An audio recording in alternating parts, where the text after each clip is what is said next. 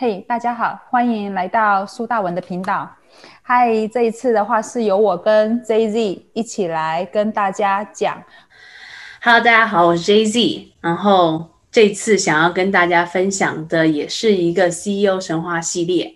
嗯，但这次有点特别，是一个女生，而且是大龄姐姐的创业故事。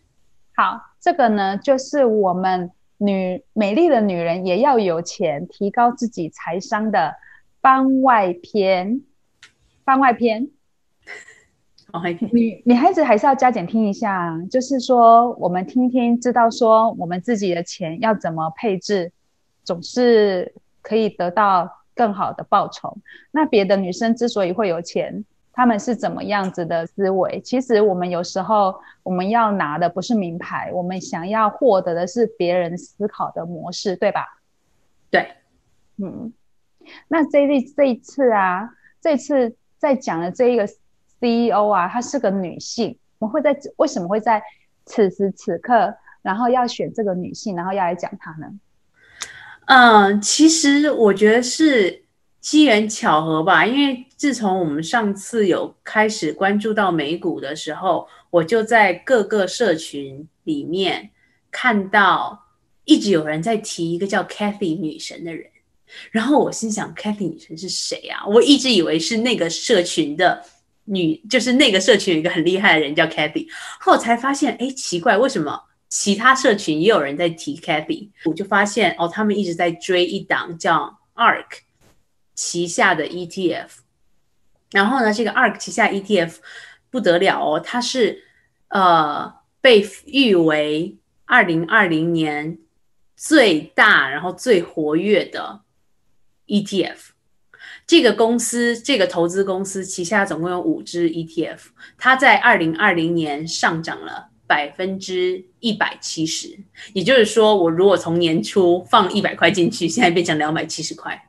哇，很厉害哎！对啊，哎，很爽哎，很爽哎！我看我今年的跑投报率好像也没有超过一倍呢。对，就是如果因为 ETF，嗯，我之前也不熟，我自己也从来没有买过 ETF，但是听起来就是 ETF 就是让这些人、这些投资公司、这些投资人帮你去做选择，所以就是。你不想每天盯着手机看着那个线图，那就请这些投资人来帮你做选择，帮你做交易。诶，他们很活跃呢，每天。因为我后来因为知道他之后，我又加入另外一个社群，每天就是在说他这五档 ETF 的变动，每天都有做呃一定量的交易。那这样子，我们来讲这五档的 ETF，其中最吸引你的其中一档 ETF，然后这档 ETF 它的背后呢，就是。有我们今天这位女士提到的那种概念，你说的应该是 ARKK，对对，ARKK 是它，嗯，就是说他自己五只有分，呃，科技股啊，什么生技类股啊，然后一些新兴产业股啊，电动机股啊，啊，ARKK 就是一个比较笼统的科技股。创科技创新股，那也是大家最多人去追的股。那问我为什么我们要谈这一只股？它的原因是什么？因为这只股最夯啊，它的它的它的就是 follow 它的人数最多。它背后的理理念是什么？它背后理念买特斯拉吗？它背后其实我那时候在 study，我有读到，它背后一个理念就是一个，它要选择的是一种破坏式的创新。嗯，他不追寻旧式旧式的商业模式。嗯哼，对。那再来就是说，他发现一般的公司进入了成熟期以后，很难又有更大的突破。ARKK 它那一档 ETF 里面，它所收集的就是所有公司经经历了成长期以后步入成熟期，它会呈现爆炸式的发展。其中就是包含特斯拉跟 Square 最重要的一档股票就是特斯拉。对对，那这样本身应该是特斯拉的忠实粉丝哦。嗯嗯，因为他自己社交媒体也是 po 他对这辆车的热爱。ARKK 这档 ETF 最重要的前五大持股是哪一些？呃，就是这个 E ARKK ETF 里面比重占最大的就是特斯拉，达到了将近十趴。对，然后其他的话基本上是看市场需求或者是呃情况在浮动。因为我刚刚说嘛，它的 ETF 是以什么著名？最活跃，哎，每天都在变呢。嗯嗯嗯嗯，对，但是特斯拉的那个比重是没有，基本上没有在动摇的，很少在动摇，不动摇。对，好，所以借由着这档 ARKK ETF 的后面呢，我们要来探讨他们的 CEO Casey 这个女士她的存在，她如何思维，呃，配置她的钱，以及如何她看到这一些我们没有看到的愿景。因为她后来也有坦诚。就有人，就有她的指导，或者是身边的朋友来建议她，呃，开始。居然你眼光这么好，为什么你不开始自己的 ETF 呢？啊，那时候他觉得不对，他觉得晚上回家就是应该要陪小孩，他不愿意花更多的时间去，嗯，就是放在事业上。因为听起来他也不差钱。他现在二零一四年他成立了 ARK，也就是说他这家公司到现在总共几年？他现在六十四岁，总共才七年。六七年，他现在是世界上成长最快的投资公司。这是他是五十七岁创立二，所以早在四十七岁的时候，他的朋友让他要不要？你既然这么有投资观念，你要不要试试看自己开自己的 ETF，自己开自己的投资嗯公司？他在二零一四年的时候就下了这个决心，然后拿出了他自己五百万的存款。嗯，然后呢，开始了自己的投资公司。五百万，一一个当妈妈有五百万的美金，其实也非常了不起耶。但是他之前做了很多年 CIO 啊，他在这家他在这家公司做了十二年，哎，他真的是十几年，他真的是不差钱。这个对，然后没有，主要是他平时就应该是很活跃在投资，就他为他自己投资。好。好，继续。然后呢？这篇报道其实不要拿小抄拿的那么明显。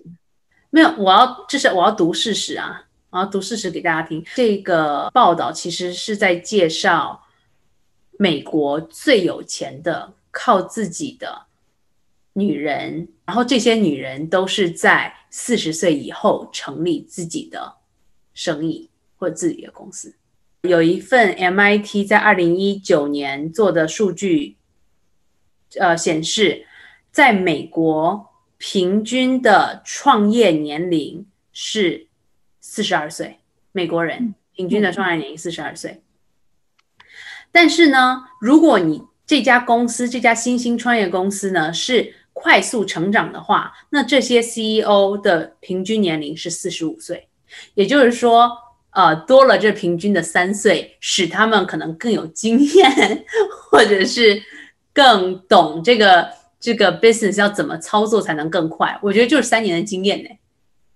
还有一个很重要的一点，更不会发脾气。哦，你是说，你说，但是差三岁而已。其实 CEO 有一个很大的重点，CEO 性格的稳定性很重要。哦，我觉得啦，越老越不会，越老越不容易发脾气。所以其实我觉得他说是快速成长，其实快速成长。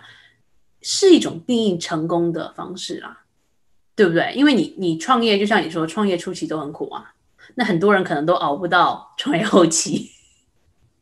没有啊，其实创业在台湾这一边，呃，所谓的企业新创产业六年内倒闭几率接接近百分之百，不是百分之九十九，不是百分之九十八。倒闭六年内倒闭的几率接近百分之百，换句话说，他他连一趴都不到的成功，哎，六年内，我觉得这个数据真的是非常惊人的可怕。就等于说，他这个这个事业一旦创业创立出来了以后，他要熬过六年前面的损益平衡，他光损益平衡要走六年哦。啊，很多人他会以为说，我今天创业。我下个月就要去打平，或是我三年三个月后我就要去打平。可是他殊不知，他不晓得说，原来打平要花六年的时间去打平。所以你看到那一些很多新创的啊，或者是呃电商的公司啊，能够在第一个月或第二个月是打平，其实他们的账都不晓得怎么认列的。我觉得啦，因为照如果说照这些的逻辑去看的话，几乎所有的产业前六年，台湾这一边的一个数据报告去显示，六年六年内都还在打平期，嗯，甚至是亏损的是最多的，能够打平都已经是非常的了不起了。嗯，哎，那这样子说的话，他 ARK 也是，他在这两年突然发光发热，他也是创业了六年。哎，真的吗？对啊，二零一四年开始的。二二零，我看一下哦，二零一四年开始的，然后到二零二零年发光发热啊。哎，真的耶！哎呀，天老爷，我好准哦，我是神了，我快要变神了，真的。所以，所以那个时候就有人曾经问过我问题，就是说你如何，你如何度过这样子的时期？我大概在前面创业的时候困苦了四年哦，也一直都活得很困苦。真的啊，真的非常可怜了，比乞丐还不如，是真的。所以他还有本钱吃吃自己哎，我相信他前六年一定都一定都在吃自己的老本。好，最后最后一最后一个数据呢，非常有意思，跟女性有关系了。前面的都是综合哦，前面都是就是男生女生综合的平均数值，呃，平均岁数。最后呢，就是在北美洲。不论是哪个年纪的人，创业者，嗯，会去创业的人，就是说，创业者的性别永远都是男生比女生多，嗯，男生比女生多。也就是说，在四十岁的时候，呃，在四十岁创业的人里面，更多的比例是男生，少的比例是女生。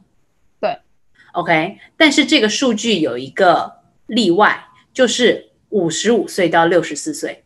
也就是说，五十五岁到六十四岁的女人比男人，呃，创业的人男男男女人比男人更多。哦，那我们就想到一件事，这个 Kathy Wood 她是五十七呃五十七岁的时候创业的。啊，那五十五岁是一个什么年纪呢？就很像 Kathy 她说的，如果她有家，她有小孩，正好是小孩去上大学的年龄。也就是说，他应尽的责任尽完了，所以是小孩耽误了这些女性吗？我觉得我不晓得是是这个世界上只有我一个人有这样子的想法吗？嗯，你知道那个叫做更年期前的反扑？更年期前的什么反扑啊？哦，反扑啊！更年期有就是说有啊。有一些人六十岁以后才更年期啊。我我其实你这样说的话，我也有经历，也不是说我经历吧，就是嗯，可能就是身边父母那一辈的朋友啊，也会有这种，就是说好像小孩大了，自己就没有什么用或怎么样，因为他的存在感就没有了。就像有有一部韩剧，我还蛮推荐你去看的，叫做《第二次二十岁》，讲的也是一个女的。二十岁就嫁给她老公，然后小孩大了，大了到十八岁，好像就是因为嫁给她老公，所以没有毕业，大学没有毕业。然后呢，她大了之后，她四十岁了，小孩是不是考大学？她跟她儿子一块去考大学，就像你今年庆祝我二十二岁的生日一样嘛？对，就等于说，因为她为什么要去读大学？因为她老公是教授，就是那个韩剧。老公是教授，然后已经开始嫌弃这个老婆了，因为他在这个女人在家里唯一的用途就是伺候小孩、接送小孩、准备早餐、午餐、晚餐这样子啊。小孩现在大了，等于是她慢慢已经没有用了啊。老公跟老婆，她老婆又没有出过社会，完全没有办法跟她老公做交流，等于说老公已经看不起她了。所以呢，后来这个韩剧就是这个女的决定要去读大学，读大学之后。就开始她新的人生，所以叫第二次二十岁。后来她就跟她老公离婚了。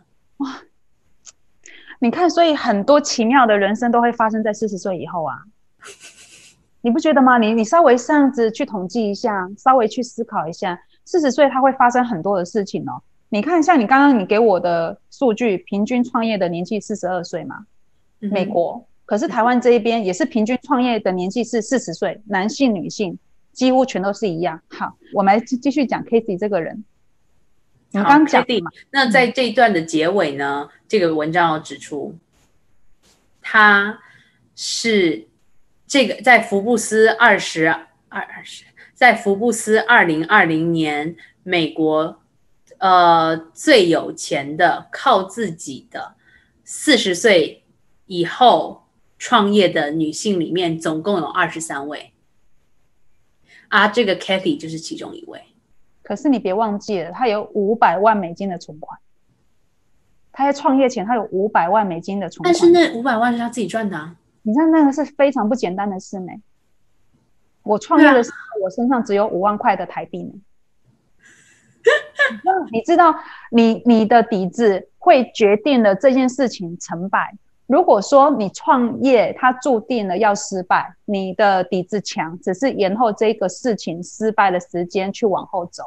可是，如果你的底子弱，你创业的事情方向它是对的，但是因为你没有你没有资金，它其实就会让你呃成功的道路上去受限。资金啊，占了创业一个很大的很大的成败，几乎百分之八十。在前面前六年的时候，他是本身底子就很强的呢，就雄厚。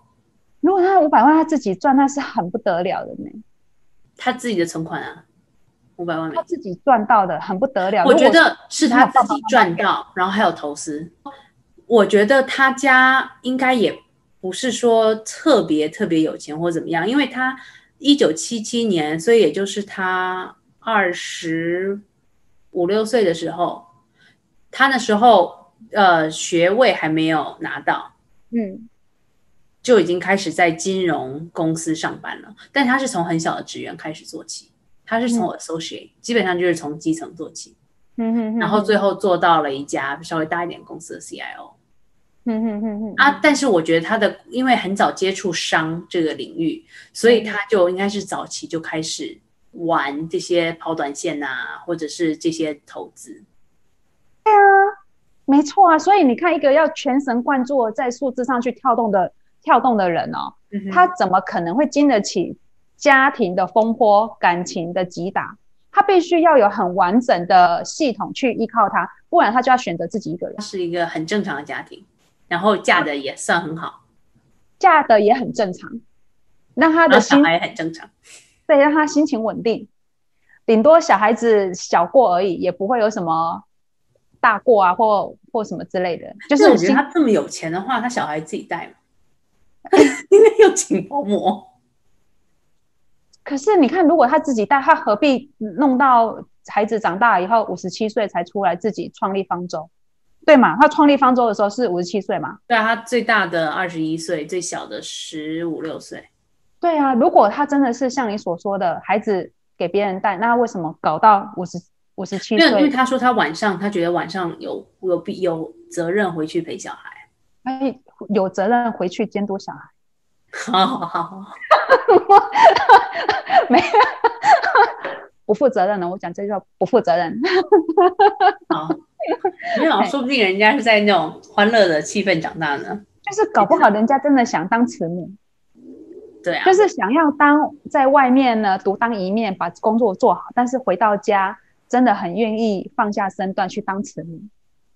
真的有啦，真的有。就是很愿意、很愿意的一个一个人。好，继续讲。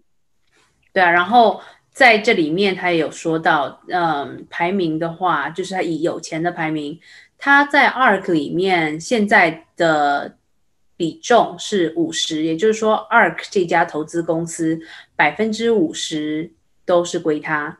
呃，这样子的话，也就成就了他自己两亿。五千万美金的身价，哇，两亿五千万呢！所以等于是他投资了五百万美金在这家公司，然后六七年之后给了他一个两亿五千万的身价。啊，好可怕啊！六年后给了他一个两亿五千万的身价，但本身自己应该也有钱了，就他也不可能把全身家拿出来了。对呀，他到底赚那么多钱，他的意义是什么？意义二跟什么？方舟。对啊，他是想要当诺亚吗？把我们载上舟上，然后一起致富，是不是？不知道哎、如果我真的是让，如果换成是我，我有五百万美金的话，我可能就是退休就，是没有更专心的跟你在这边聊天。我真的吗？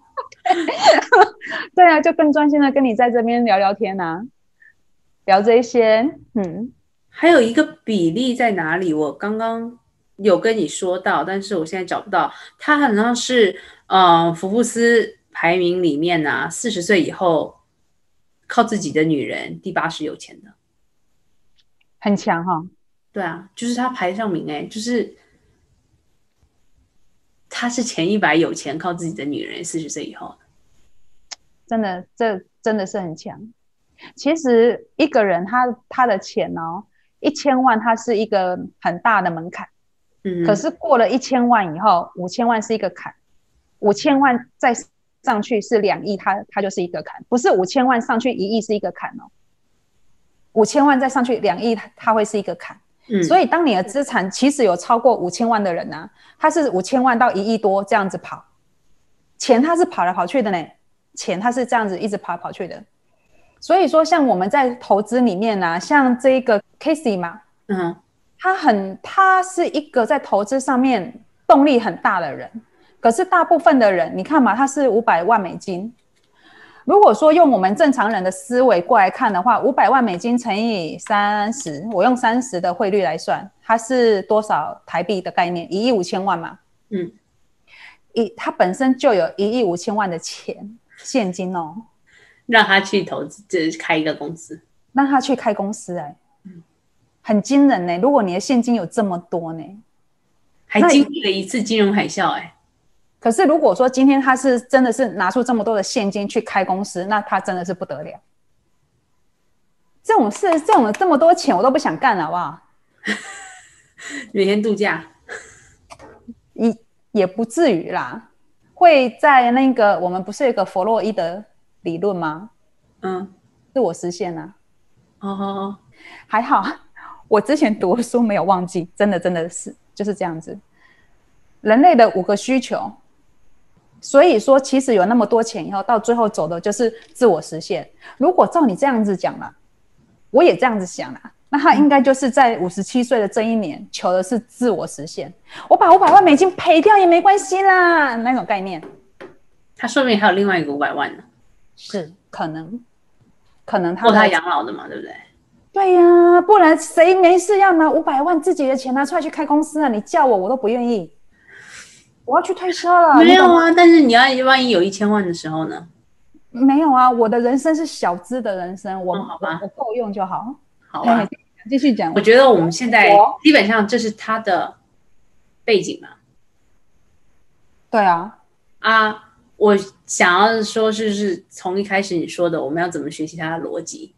你觉得他逻辑最吸引人的地方在哪里？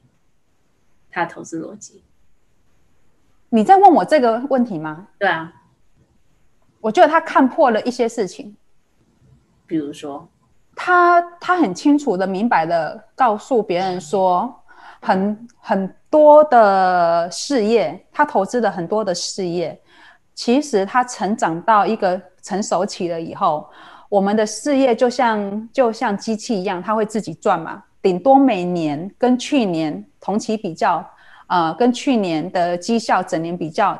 提高了百分之二十五，其实对于一个成熟期的企业过来讲，非常的了不起了。我成熟了嘛？因为品牌一成熟，企业一成熟，其实往下走的就是什么凋零。所以，他如果说一个成一个企业可以一直维持一个成熟的力道，然后并且达到每年提高自己百分之二十五哦，啊，其实这个企业在它的进道过来讲，也已经是很强了。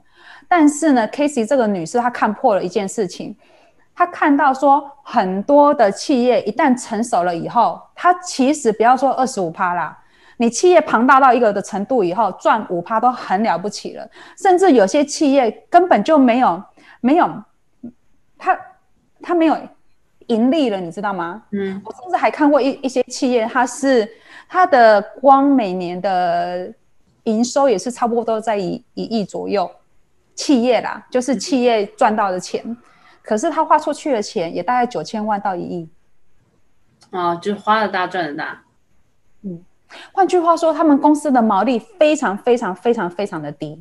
然后那个时候，我朋友来问我这件事情的时候，我说：“那就请他去中小企业的服务处去报名，然后中小企业会派那个精算师去他们公司帮他们进行成本成本的诊断，嗯，就是看他们到底是哪一块的开销特别大，导致他们的营业额那么大，然后但是利润却微薄微薄到一个不行。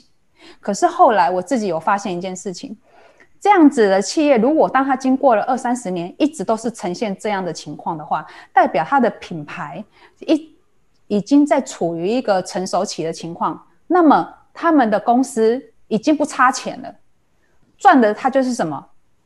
就现金流嘛，就是我公司赚到了这么多的营业额，我养了这么多的人，我们这么多人就在这个营业额的包围下一起养老的概念，你不觉得吗？不然怎么会做到最后？哦，营业额一亿，我的开销也是九千万到一亿这样子。嗯，你不觉得应该到最后，好像成熟的企业，好像都走入了这样子的道路？但是 Casey 他看到新的钱进去支撑啊。嗯，我没有去追根究底，可是因为他其实跟 CEO 本身自己的观念有很大的关系。嗯，跟 CEO。他自己像我自己就有去发现，有一些 CEO 一定是在某一些的季节就开始会发作。其实是公司企业赚钱赚不到钱，第一个内心不舒服的一定是谁？老板。对，所以你要只要看到他每年固定那个时候就发作，每年固定那个时候就发作，连续五年，那你就知道这个 CEO 他从来就没有为了明年去准备，因为他每年只要那个时候他就会发作一次。我真的啊，就是因为接触的老板就看多了嘛，你也知道每个人他的状况会就会有点不太一样，嗯，然后你看 Casey 他看破了这件事情，他怎么去判定那一些的投资有利润可期待这些的逻辑，我们还没有去学到。可是他讲到一个很重要的事情，就是他投手上的持有这几档股票，当他突破了成长期了以后呢，他会。在成熟期，呈几何爆炸式的往上去飞奔。嗯哼，换句话说，这些公司往上飞奔的时候没上限。他投资的这些公司，那他招迷的就是在这里。而这些公司有别于传统产业，也就是我们，我们叫做传统产业，对吗？买卖，对，买卖。好啊，那我们再继续来讲 Casey 这一个人。对啊，然后那我们从刚刚大文说的嘛，还有就是他的投资理念，就是说他会看好什么样的股票买？对，很重要哎。为什么他可以在股票还没有变成熟的时候就发现这些股票的潜力？我觉得这就是他的。你知道，我在我忘我怕我之后忘记讲，有一个纽约很厉害呃纽约大学的一个教授，他是就是业内的专家了，在估价这方面。他是财经教授，他就说，ARK 这家公司啊，创建的是特斯拉的远期定价，而不是估值，就是他没有在估这家公司的价值，而是在一直在看这家公司的前景。其实很重要，因为我们常常看的时候，我们会想说啊，Google 好大，Amazon 好大，但是我们没有想到它的将来是什么。如果你比别人早一步看到它的将来，就等于你比别人早一步下手很多。那等于是我在很早前就就进进入坑了。入坑了之后，我连成长期跟几何倍数那个成长那个窜飞期吗，都一起包下了。对啊，像我那时候，我有固定在收订阅一个人谈呃比特币的专栏。然后呢，其中他提提到，他特别请了一个一个人啊，投资亚马逊八年，长期持有它。可是你看哦，如果假使这件事情换成我或者是另外一个人，毕竟我身边没有这样子的一个直接型的朋友，嗯他可以持有一档股票啊，有啦，就是那个台积电那个男生，从八十几块就紧紧抱着台积电成家立业，就只有他而已。可是除此之外，我也没有听过有任何一个人可以像他那个亚马逊从他很便宜的时候死死的抱着他，然后买着它，忘掉他，然后让他飞起来。没有哎、我身边其实没有这样的人哎、少这种人。很少。他怎么可以看得到他八年后可以带给他巨大的投资报酬？他怎么看得到？对啊，其实是不是我们太缺乏想象力？哎，说到台积电，Kathy 女神，她所有的股票里面，其中一趴到两趴吧是台积电的、很好啊，比重其实占很大呢。就是它是它前二十名的那个成分，你看人家是他前二十名的成分，可是是台湾零零五零，遥遥领先第一名。所以是不是我们在我们在创业或是投资上面过度缺乏想象力？我觉得不是啦，台湾还小啊，好啦，我承认，对不对？嗯，好，就。是意思就是说，外骨的世界比我们想象中还大很多。可是为什么他们想象得到，他们做得到？他们一定是先想象到嘛，才会去做嘛。可是为什觉得这是大国的差异。你？大国就会有大国的需求啊，嗯，好，所以我就很怕，我很怕台湾断网啊，因为台湾是岛国啊，我就会有那种恐慌啊。但是台湾的岛还好，有自己生产力，因为我怎么会知道这种岛国跟大国的差异呢？我以前有一个朋友，他是纽西兰人，你嗯知道纽西兰好了，纽西兰我还有朋友从夏威是夏威夷人，你知道那种住纽西兰、住夏威夷的那些人呐、他们是怎么说呢？他们什么东西都是进口的，对，就是连买一支口红、买一支 MAC 的口红都觉得天哪，这个东西怎么可以这么便宜？我想说，那不就是一支口红吗？他说：“是你不知道，我们纽西兰只有就是羊的数量比人还要多。”就是我觉得那是有很多事情是大地方生长的人跟小地方生长的人看的看不到的，就是他那种世界观感都不一样。像台湾的话，你如果多出几次国，你会有世界观；但是美国其实也不是所有人有世界观，因为美国很多人连护照都没有，他不需要出国啊。嗯嗯，嗯很多东西都在他自己国家发生啊，所以美国人地理差是一个众所皆知的事实，因为美国人也不需要去哪里，哪里都很大，哪里开车都可以到啊。我觉得这是一个因素了，但是我觉得其实台湾有台积电是很值得让人骄傲的 事情。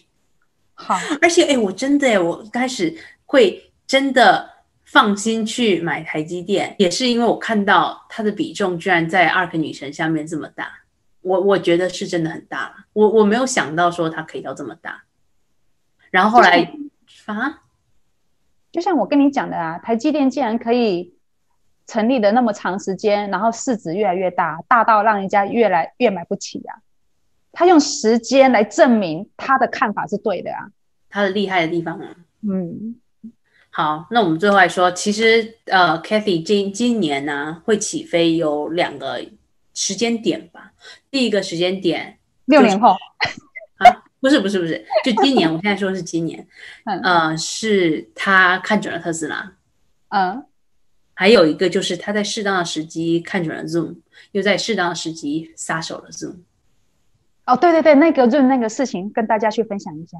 好，Zoom 这件事情呢，就是说 Zoom 在大涨的时候，他有跟上，因为他知道我们协作的时候，或者是说他知道跟他及时他的通讯够快，他及时的看到了，所以他有跟着 Zoom 大涨，但是呢，他在他下跌的时候就卖出了。就是他及时卖出，就没有 Zoom。其实如果大家去看它的线图的话，它有一段时间跌得蛮惨的，就各种那种花边，什么隐私问题呀、这个那个的，然后竞争对手一个一个出来。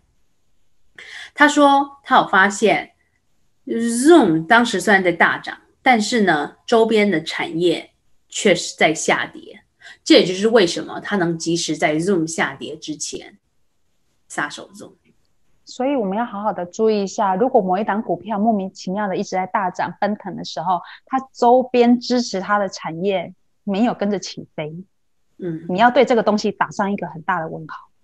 对，所以现在我为什么这几天都有提到说我很怕美国现在有科技股泡沫，就科技泡沫，为？因为我看到，哎，那个涨哦，是真的疯涨哎，而且是跟着一起涨。就是特斯拉电动车嘛，电动车周边产业有哪些？做电池的，嗯，做电池原料的，电池原料的，太阳能也算吧。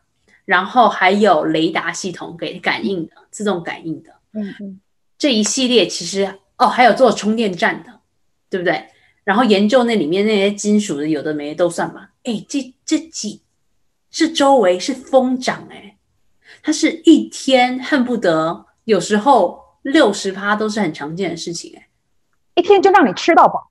对，一天就吃到饱，一天翻倍我是没还没有见到，但是。就是放两天翻倍是大有大有人在的，所以所以我觉得，也就是为什么，其实自从特斯拉进了 SP 五百之后，它的表现一直都没有到很惊艳，因为也不久嘛，也就两三天而已，特斯拉就没有像以前一样疯涨了，但是它的周边没有掉下来，它不仅没有掉下来，它还在继续的疯涨，嗯嗯嗯嗯，这就是为什么。我就从他说他对 Zoom 的看法，然后再看看他仍然重压特斯拉，这是很大的原因了。因为它周边没有掉下来，特斯拉就不会掉下来啊。应该说，如果目前周边还在疯涨的话，特斯拉还是有它的价值所在，继续往上奔腾。